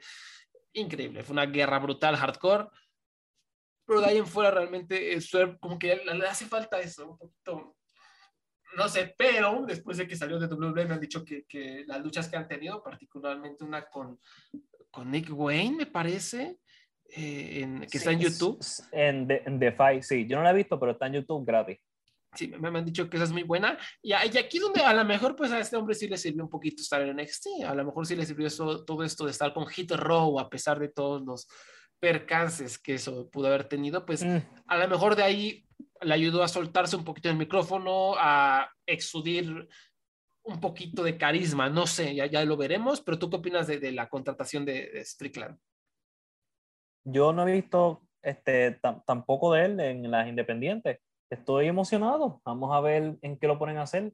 Este, es un buen luchador y por lo, más importante es que es alguien que siempre ha sido este, este, consistente en sus bookings y eso. Así que vamos a, ojalá lo usen más. Esto, ojalá sea alguien que usen. Ya, ya está un poco atiborrando el roster, pero recordemos que pues, viene la compra de, de Ring of Honor. Ahorita platicamos de eso rápidamente. El evento es el Hangman Page derrotó a Adam Cole para tener el campeonato de AEW. Ahora sí, quéjate, quéjate todo lo que quieras Adam Cole. Ah, mira, la lucha fue, fue buena. No fue la mejor de la noche ni nada por el estilo. Estuvo fine. Vamos a ver, mi problema no es Hangman Page. Mi problema es Adam Cole. Eh, Adam Cole, yo no, honestamente, yo no sé si es que él hacía esto también en Ring of Honor y yo simplemente borré cinta o lo veía con mejores ojos, pero él tiene estas tendencias en NXT. Algo que me molesta es que él mucho de su moveset parece, son cosas que te van a fucking matar. Ver, él te, no hay nada más que me moleste que él haga, por ejemplo, el Panama Sunrise, que es la, churi, la el Canadian Destroyer, afuera en el piso del ring, y como estamos a mitad de lucha, este, Hangman Page tiene que hacerle kick out y tiene que seguir luchando como si no hubiera pasado absolutamente nada. Y él spamea esto. Él spamea el, el, el Canadian Destroyer él spamea en la cara de sorpresa, Dios mío, todavía él hace, la, cuando hace uno, dos, ah, la cara de sorpresa de NXT, la cara de sorpresa de WWE todavía él la hace. Y, y, cuando abre la boca, bien exagerado, los ojos gigantes, es como que, ¿por qué te sorprende? Tú no sabes que en toda tu lucha tú tienes que pegarle un tiro al fucking luchador. Porque Adam Cole tiene que hacer todo lo que existe en el plan, todo, todo su moveset antes de que se acabe esto. Y yo no sé si soy yo, yo no sé si que estoy viejo, porque solamente me pasa con Adam Cole. Pues, yo no sé, tal vez algo que, tal vez personalmente tengo algo y yo no lo sé. Tal vez él me hizo algo y yo no me acuerdo. Pero eso es, entonces, esta lucha llegó un momento donde casi, casi se convierte en un evento estelar de NXT. De cuando NXT no era, no NXT de ahora, NXT viejo Adam era estelarista, cuando llegamos, cuando llegó el nivel de kickouts, que como que, ok, Dios mío, tenemos que tener 15 kickouts en una lucha de, 20, de 25 minutos.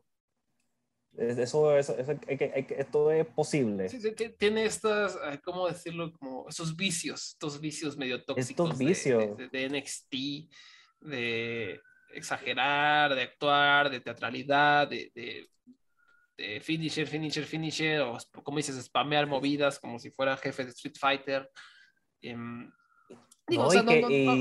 Creo, que le ha bajado, o sea, lo, que he visto del AEW, creo que le ha bajado. Le ha bajado, le ha bajado. Pero pues sí, creo que es un estilo que a mí, a mí personalmente, y a ti también por lo que pues cansa, o sea, como que le quita un poquito de realismo también.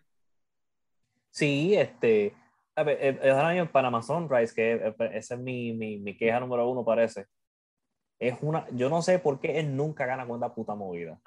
Esa movida parece, parece que él lo hace perfecto, le queda bello, se, se, ve letal, se ve letal. Debería ganar como algún más luchitas con, con eso, por lo menos, a lo mejor no contra Hangman Page, contra el campeón, pero pues, contra oponentes de, de, calibre inferior, porque pues sí, este, no sé, si tiene movimientos que sean, que sean muy poderosos, pero pues nunca gana y nada más los spamea y le quita credibilidad a la lucha, no sé.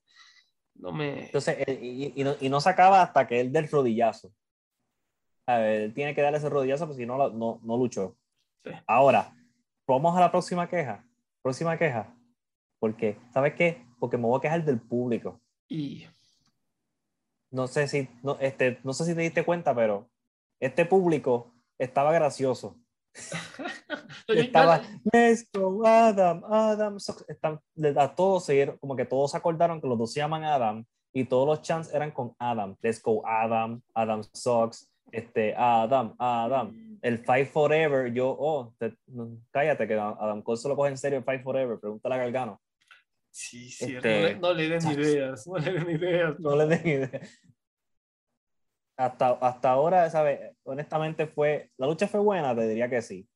Cuando entraron, cuando entró Red Dragon, ahí la lucha como que cogió revolución, pero como quiera, es que hay ciertas cosas que yo siempre voy a tenerle como un techo a Adam Cole por este, este estas tendencias.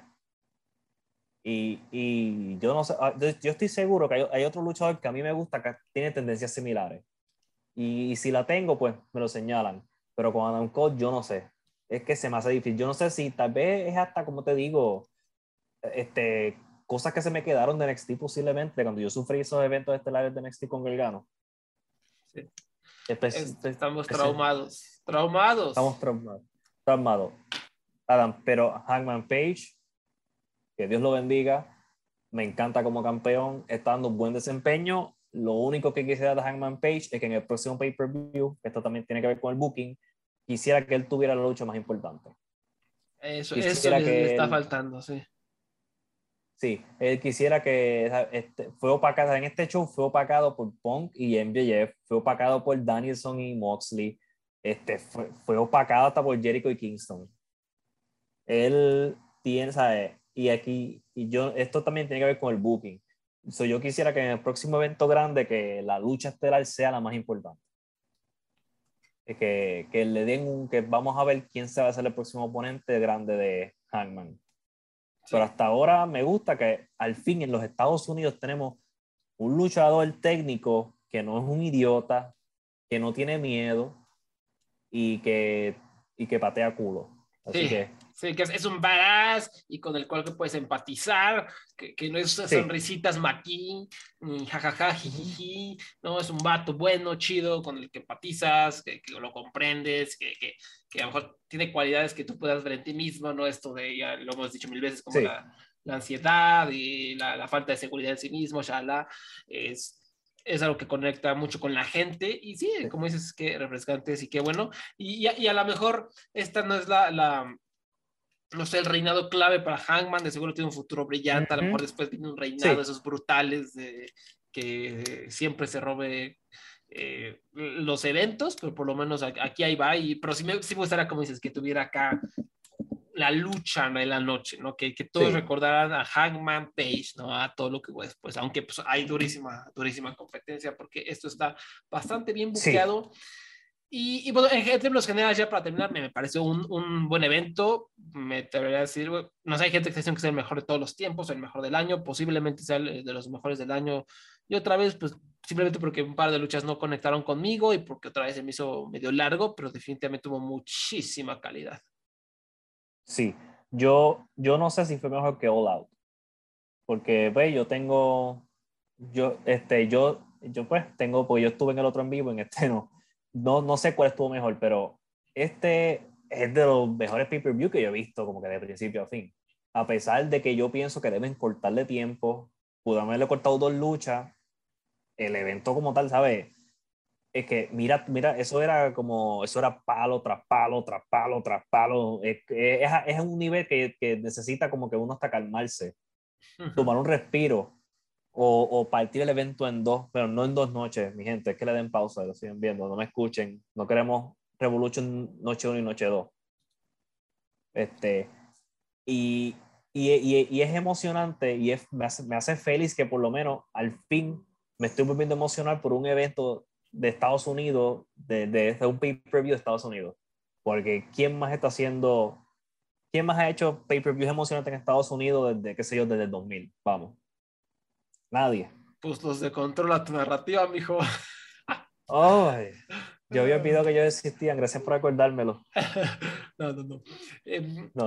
Eh, y, bueno, ahorita rápidamente ya para, para terminar, vamos a hablar de lo de Ring of Honor. Obviamente Tony Khan ya dijo que mm, ya compró Ring of Honor, va a tener la librería, qué bueno, va a hacer buen uso. Esto es importante, no solo lo que ya expliqué, de que va a ayudar a, a encumbrar sus propias historias, a enriquecer a, a, su empresa, sino que pues desde el aspecto de los negocios, pues va, es súper valioso para cuando quiera tener su propio sistema de streaming AEW o si tiene algún deal con algún otro sistema, como WWE tiene con la eh, NBC, que es con Peacock, el sistema de streaming gringo. A lo mejor aquí sea, no sé, HBO Max, eh, porque está ahí la conexión con Warner y con TNT, pero ya tiene como un montón de contenido para justificar la existencia de ese sistema de streaming, que sea de paga o lo que sea, ¿no? No solo, también lo que hemos dicho siempre, todos esos shows que hay de Rampart, de Dynamite, de Dark, de, de, Elevation, todo eso es contenido que eventualmente te puede servir para venderlo, ¿no? A alguna de estas plataformas de streaming, porque lo que quieren las plataformas es contenido, contenido, contenido, contenido, contenido.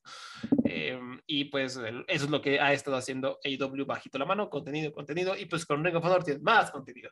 Entonces eso es muy bueno desde ese aspecto, que, porque hubo unas citas por ahí interesantes que dijo durante las conferencias de prensa de, de, de Revolution, ¿no, Abraham? Alrededor de, lo que planeaba hacer y lo, lo que dijo Punk.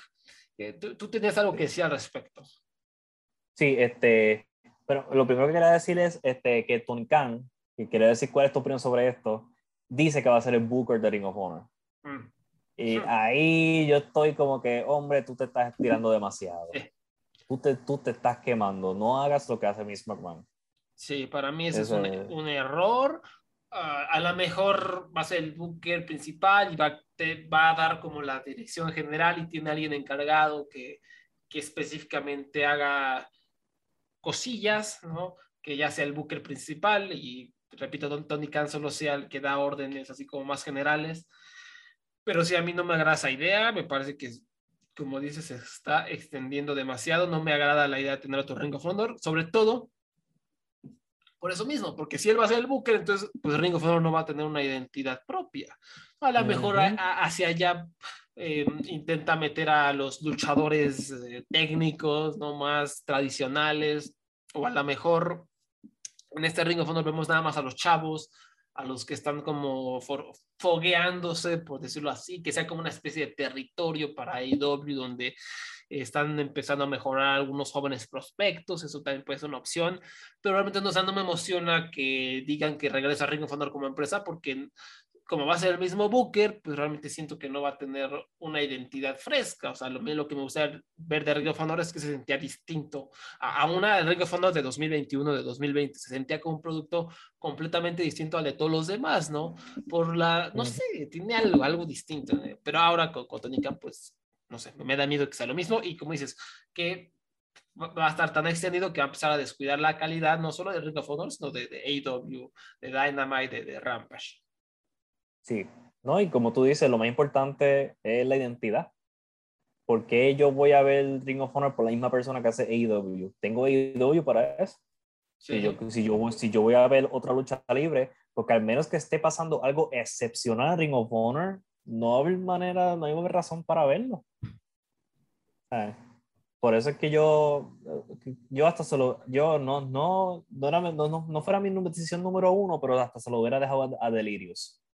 Aunque, ¿sabes? Delirios toma a lo que buscamos a alguien más. Sí, a mí, a, mí, a mí no me agrada que regrese. O sea, yo había sido contento ya con tener la librería y ya. O sea, la verdad no es que diga, ah, sí, regresar Ring of Honor, pues si fuera independiente, pues a lo mejor sí, pero pues, bajo el mismo paraguas no, no me emociona. Pero bueno, eh, vamos a ver. Ya nos ha hecho dudar el tío Tony Khan y siempre ha cumplido, o más o menos ha cumplido, con entregando productos buenos. Vamos a ver qué, qué sucede aquí. Supongo todavía va a faltar un buen rato para el reinicio, como se le quiera llamar. Lo que sí es que ya, ya se dijo que el Super Card of Honor, que obviamente es el evento como estelar, eh, el evento más importante del año de Ring of Honor que sucede en WrestleMania Weekend, ya se están vendiendo los boletos como pan caliente. Entonces, y creo que la cosa más bonita es que Ian Ricaboni, espero que tenga un trabajo otra vez y que se le pague bien, porque ese hombre lo merece. Se lo merece, sí. Que, que saquen a JR si pongan a Ian Ricaboni, por favor. Por favor, por favor. Y, si, y, y síganlo en Twitter porque es de mi Twitter favorito. Es de es, una joya, como que de, es bien wholesome. Sí. Todo lo que ese hombre pone. A mí me, me encanta. Él, me, me, da una sonrisa cada vez que pone uno de sus chistes o lo que está o escribe de lo que está haciendo. Es un tipazo. Este, es un tipazo sí. hombre. En fin, eh, ¿qué, más, ¿qué más para, de Ring of Honor? Eh, Cien Pong dijo una interesante que es algo que estoy seguro que tú y yo pensamos lo mismo, que él está feliz de que lo tiene Tony Khan porque lo tiene alguien que sí le importa ese producto. Que, y como dijo Simon, que no va, que no va a ser un tap este, en un app que nadie, nadie que no corre bien, que es una referencia a Peacock, porque Peacock es horrible. Este, si tú vives en los Estados Unidos, la única forma de ver el WWE Network es en Peacock. Y no sé si tú te has escuchado, Wally, de la experiencia de Peacock. Sí, que, que es mala, o sea, que, que no, encuentras nada en el buscador, que todo está censurado, que, eh, que está feita la cosa. No, y que por ejemplo, si tú quieres buscar WrestleMania 30, tú lo encuentras como WrestleMania Season 30, porque todos los shows están divididos por season. Ahora, si, si, tú quieres ver el SummerSlam de 1993, suelta buscando el season. Pero nada, esa referencia. Y lo otro que dijo Pon que WWE no me está pagando regalías. Ellos tienen todo mi, una gran parte de mi carrera en el WWE Network y no tienen, no me, no me pagan nada en este momento. Y lo curioso es que tenía Tony Khan al lado. Entonces, la prensa luchística, como es malísima, no sé por qué no le preguntó en ese momento a Tony Khan, ok, Tony Khan, ¿tú le vas a pagar regalías a tus luchadores por usar sus videos en Ring of Honor? Este, y yo creo que si, Pong está diciendo eso, yo, yo, yo espero que haya planes de pagarle regalías a todos estos luchadores seguro la prensa preguntó, este, oye, ¿qué opinas del evento estelar o algo así? ¿Qué opinas de estar en esta ciudad? ¿Te gusta? o algo así. Ay, luego la prensa. Una, una vez, les voy a compartir esta experiencia. y Yo quería cubrir una eh, conferencia de, de, prensa de... Iba a estar Leonardo DiCaprio por El Renacido, la de Iñárritu en, Aquí en México fue un desmadre, como que se filtró la información de dónde iba a estar, entonces se colaron las fanáticas que no tenían nada que hacer, y pues que se llenó la sala, y que le cedían el micrófono a alguien y en vez de hacer una pregunta era una fanática y decía, ay, te quiero mucho, felicidades por venir, ¿no? O, o, o una clásica, ¿no? Es, y esto no solo en esta conferencia que les digo, sino una, una clásica en todas las, las conferencias, en todas las entrevistas, es el vato que se cree el embajador, ¿no? Que le dan tiene la oportunidad de, preguntarle a una estrella, a un director, a un productor, a una actriz famosa, a un actor, y le dice dos cosas. Estas son las peores dos cosas que pueden preguntar o decir. Una, ¿qué, qué se siente hacer esta película? ¿No? Es como que, ¿qué se siente? O sea, ¿qué, qué, pregunta es esa? O sea, me, me, tocó una vez que, con el vato que, que hace a, Kirk en el nuevo Star Trek, eh, Chris, no, este, ah, que también salió en Wonder Woman. Este, Chris, ay Dios mío, me fue el nombre. ¿Cómo se llama? Pues bueno, ese actor que está bastante rostro, que, que sale en, Wonder Woman, me tocó una alfombra roja, estuve así gritando para ver si venía y, y, vino, pero con el vato que está junto a mí y el vato le pregunta, oye, ¿qué se siente salir en Wonder Woman? Ah. no mames. Chris Pine, Chris Pine. Es Chris Pine, exactamente. Ya no sabes qué coraje me dio. Y la otra nunca la hagan, es que le den el micrófono y le digas, Ah, aquí soy ya, Juanito Pérez. Juanito Pérez, bienvenido a México, ¿no? O sea, ¿quién eres tú? Esa es clásica. O sea, ¿quién eres tú, el embajador de México? ¿Qué pedo, no? nunca hagan eso, nunca, nunca, nunca hagan. Bienvenido a México. Cállese los y pregunta algo interesante, ¿no? Es, no sé por qué dije todo esto, pero bueno, la prensa, ¿no? Que, porque, porque, la prensa luchística hace, la esas preguntas. la prensa luchística es tremenda, es tremenda. A ver, esa, esa pregunta de la regalía fue regalada. Y, y, esa pregunta, estoy seguro, quién sabe si, porque si en Pong, vamos, él es un cabrón. Quién sabe si él dijo eso esperando que un prepuesto lo dijera, Tony Khan, ¿tú, tú vas a pagar regalía. Porque, la, porque si en Punk, cuando iba a salir el WWE Network, lo primero que él le preguntó a Vince McMahon fue, ¿qué vamos a hacer con las regalías? Porque tú me pagas por DVD, tú me pagas por los eventos en vivo, tú me pagas por mi mercancía, pero tú no, tú no me has dicho nada sobre los eventos que va a estar en el WWE Network. Y por lo que entiendo, al menos que alguien tenga lo contrario, a ellos no les pagan. ¿Sabes? Tú, tú, tú, tú puedes tener tu carrera completa en WWE y fuera de lo que te pagaron originalmente, estás frito. Así es. O sea, era para preguntar, es una gran pregunta, para ver qué, qué, iba a decir Tony Khan también. O sea, ¿tú qué, qué, vas a hacer? ¿Vas a pagar regalías? ¿Cuál es tu plan? Hay, muchas cosas que pueden preguntar alrededor de eso. Y, pues nada, pues nada. ¿Cuál es tu lucha favorita? Oye, ¿estás feliz de que eh, Juanito regresó a la empresa o algo así? Ay, pero bueno, bueno, bueno, o sea, eh, esto no, no, hay que acabar amargados eh, hablan, después de hablar un evento que gustó mucho, un evento bueno, con mucha calidad, con la buena noticia de que Ring of Honor está en buenas manos. Y pues nada más, eh, creo que hasta acá llega el, el programa de los Lucha Jovers. ¿Algo más que quieras agregar, mi, mi buen Abraham? ¿Y en dónde te podemos encontrar también? Sí, no, para, ah, para agregar, pues, la Tercera Avenida, el mejor libro que vas a leer sobre el fin del mundo en Puerto Rico, está en Amazon disponible. Eh, me pueden encontrar en Twitter, ADR012. Este, cualquier pregunta, duda, eh, me escriben por DM allí mismo y podemos, podemos hasta pelear si quieren. Así me gusta. Peleonero, peleonero.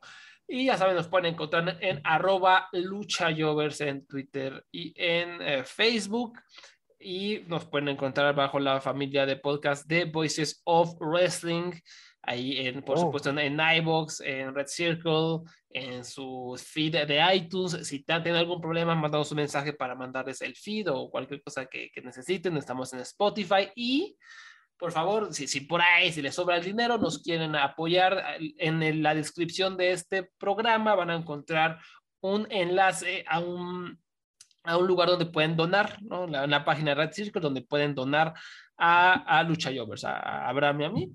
Este, si les sobra el dinero, si tienen para dar, pues por supuesto que, que, lo apreciamos mucho. Y si no, también está bien. Si no, compartan, denle un retweet al, al podcast y digan a los amiguitos, ¿no? Para que encuentren las opiniones más chidas que hay por aquí. Y pues nada más, creo que ya no se me olvidó nada, no se me olvidó promocionar nada, ¿verdad, Abraham? No, estamos, estamos bien hasta ahora. Perfecto. Pues ahí está. Ahí está la familia de Voices of Wrestling, de voicesofwrestling.com y ya saben, Lucha Jovers, Twitter, Facebook, arroba Lucha Muchas gracias por escuchar. Hasta la próxima.